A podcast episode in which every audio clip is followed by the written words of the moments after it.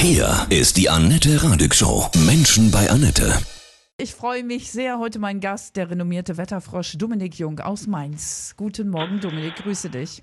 Hallo, einen guten Morgen. Wie fühlst du dich, wenn du diese ganzen Bilder dieser wahnsinnigen Katastrophe gesehen hast? Ja, so ein bisschen anfangs wie im falschen Film. Ich meine, ich habe es ja live quasi am Handy mitverfolgt, die Pegelstände. Äh, den ganzen Mittwochnachmittag, als das Ereignis aufgetreten ist, war ich quasi mit dem Handy in der Hand unterwegs. Ich war draußen bei Freunden äh, hier in der Nähe in Rüdesheim am Rhein unterwegs und ähm, habe mich dann gewundert, wie schnell diese Pegel angestiegen sind. Kurz nachdem der Regen angesetzt hatte in der Eifel und auch in Nordrhein-Westfalen ich habe vor allen Dingen die Eifelflüsse im Blick gehabt und das ging ja rasant. Teilweise 50 Zentimeter bis 1 Meter pro Stunde sind nach oben geschossen ab 13, 14 Uhr. Um 17, 18 Uhr dachte ich schon, das gibt eine große Katastrophe und es sollte sich auch bewahrheiten, denn der Pegel ist unvermittelt angestiegen und ich habe ja absehen können, der Regen bleibt noch mindestens 6, 7 Stunden. Da konnte man sich schon zusammenrechnen, was das bedeutet. Mhm. Du hast also aber auch den richtigen Wetterbericht gemacht, aber du warst trotzdem schockiert, dass die Pegelstände so schnell angestiegen sind, ja? Oder? Genau, genau. Also wir Meteorologen sind ja im Grunde dafür zuständig, was oben runterkommt vom Himmel und mhm. das konnten wir halt vorhersagen und das waren halt 100 bis 200 Liter Regen, die sind auch gefallen. Ähm, natürlich haben wir auch, oder ich zumindest, keine so genaue Vorstellung, was es bedeutet in jedem kleinen Tal äh, für die Pegelstände. Das können wir auch gar nicht wissen. Dafür gibt es ja den Hochwassermeldedienst, der hat hydrologische Modelle, die werden gefüttert mit diesen unseren Prognosedaten und die geben dann aus quasi, wie hoch so ein Pegel steigen kann, weil die wissen, wie ist die Geländeorografie, die ist ja teilweise sehr kleinräumig, ganz anders als im nächsten Tal und das wissen eben nur die Experten da, die Hydrologen vor Ort. Und haben die das aus deiner Sicht richtig bemessen und dann richtig weitergegeben? Also da bin ich ein bisschen am Zweifeln. Die Warnungen, die ausgegeben worden sind, beispielsweise vom Hochwassermeldezentrum in Mainz, kann ich mich nur erinnern, in den Eifel sollte es Hochwasser geben, aber von so einem Extremhochwasser war nie die Rede gewesen.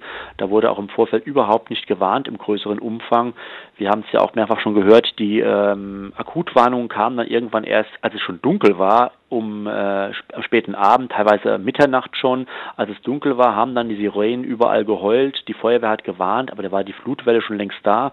Und das Gefährliche ist natürlich gewesen, wenn man in die Nacht hineinkommt mit so einer Flutwelle, hat man oftmals wenige Chancen noch, weil man hört nur noch draußen es rauschen, der Regen rauscht, das mhm. Wasser rauscht, man weiß gar nicht, wo man zu Hause ist, der Strom ist ausgefallen, man hat kein Licht mehr und das macht das Ganze sehr, sehr gefährlich, sehr unheimlich. Und man hat ja gesehen, teilweise die Häuser standen bis zum zweiten Stock unter Wasser. Und in der Dunkelheit hat man da kaum noch Chancen, irgendwie sich retten zu können. Man kommt ja gar nicht mehr raus. Mhm. Also es ist, ich weiß nicht im Vorfeld, also was da passiert ist, aber die Prognosen wurden ja ausgegeben, Tage vorher schon von Meteorologen, auch vom deutschen Wetterdienst, die amtlichen Warnungen. Da hat die höchste Warnstufe dunkelrot ausgerufen. Das sieht man eigentlich selten auf der Wetterkarte. Er hat genau gesagt, es fallen bis zu 200 Liter Regen pro Quadratmeter. Das hätte man eigentlich reinlaufen lassen müssen in diese Prognosemodelle. Ich weiß nicht, was da prognostiziert worden ist. Ich kann mir vielleicht vorstellen, da wurde irgendwas in dieser Art ausgegeben, aber man dachte, okay, damit sind die Modelle überlastet bei der Pegelprognose. Das kann unmöglich sein. Ich weiß es nicht. Ich war nicht dabei. Aber auf jeden Fall ist ja im Grunde im Vorfeld gar nichts passiert. Man wusste schon Montag, man wusste es Dienstag, man wusste es Mittwochmorgen, was darunter kommt und nichts ist passiert. Noch nicht mal der kleinste Campingplatz wurde evakuiert direkt an der A. Wahnsinn. Und Campingplätze sind gerade mal vis-à-vis -vis am Wasser, einen halben Meter vielleicht über Wasser. Also das Wasser geht nochmal so einen halben Meter runter, das Ufer hinunter. Nicht mal die hat man evakuiert.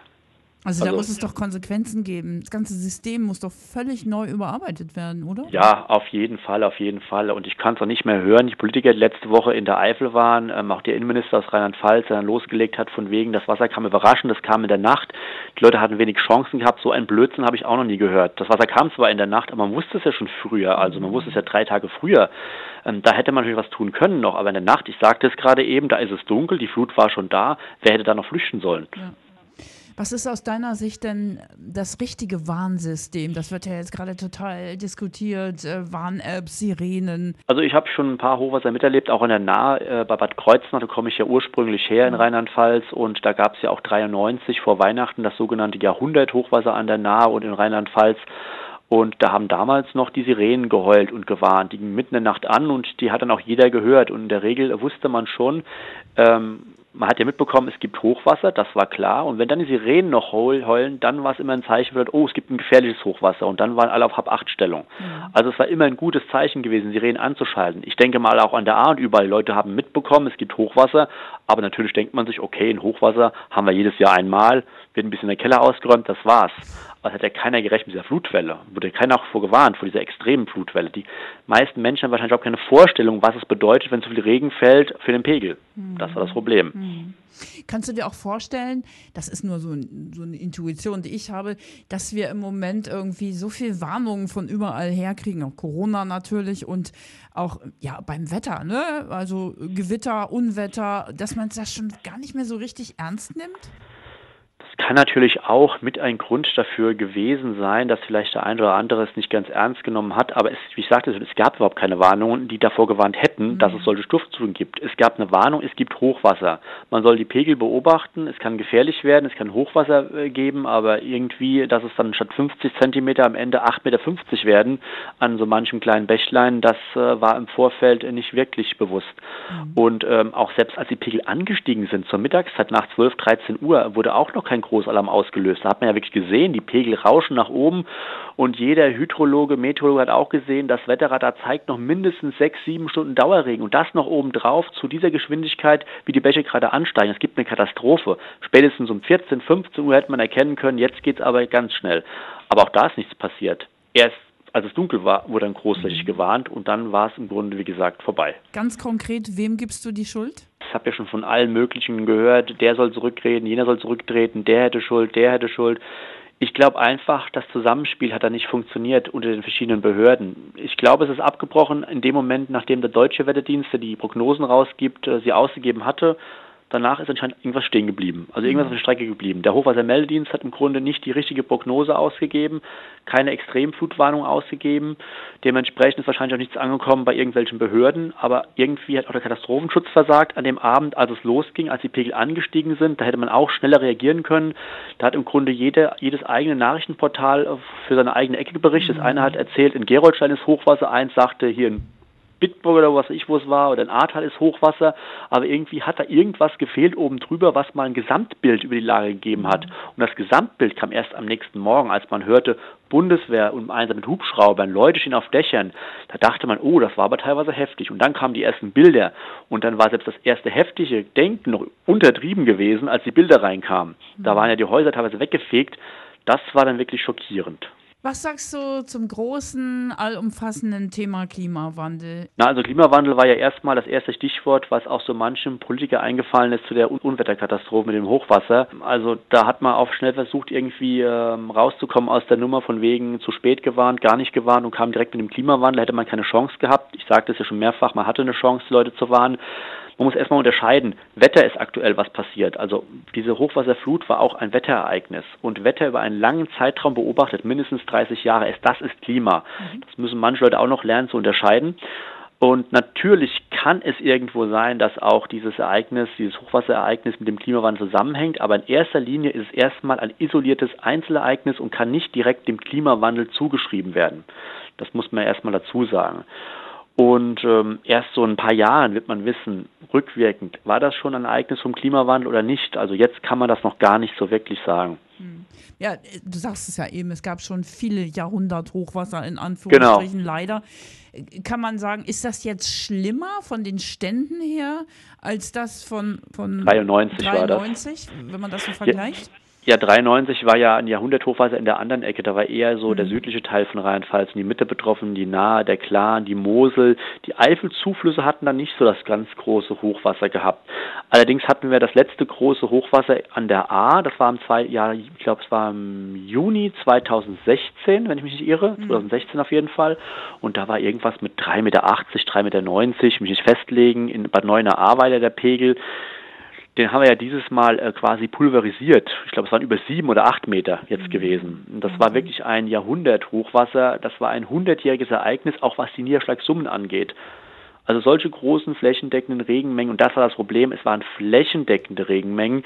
Wir erwarten auch am Wochenende wieder ein bisschen Regen hier und da, aber nicht so in der Fläche. Das war das große Problem. Quasi von Nordrhein-Westfalen über Köln rüber bis in die Eifel, eine riesige Fläche mit diesen enormen Regenmengen. Und das war das ganz große Problem. Zehn Stunden lang massenmäßig riesiger Regen ausgebreitet und das hat natürlich viel ausgemacht. Man muss sich vorstellen, 200 Liter Regen pro Quadratmeter stellenweise. Und das bedeutet, man macht sich mal irgendwie so einen, einen Kasten einmal auf, einmal auf einen Meter und füllt da 20 grüne große Gießkannen rein. Mhm. Dann weiß man, was auf einem Quadratmeter runtergekommen ist. 20 vollgefüllte große grüne Gießkannen. Du hast es eben schon gesagt, jetzt am Wochenende mh, hm, drohen neue Niederschläge. Werden die Hochwassergebiete wieder betroffen?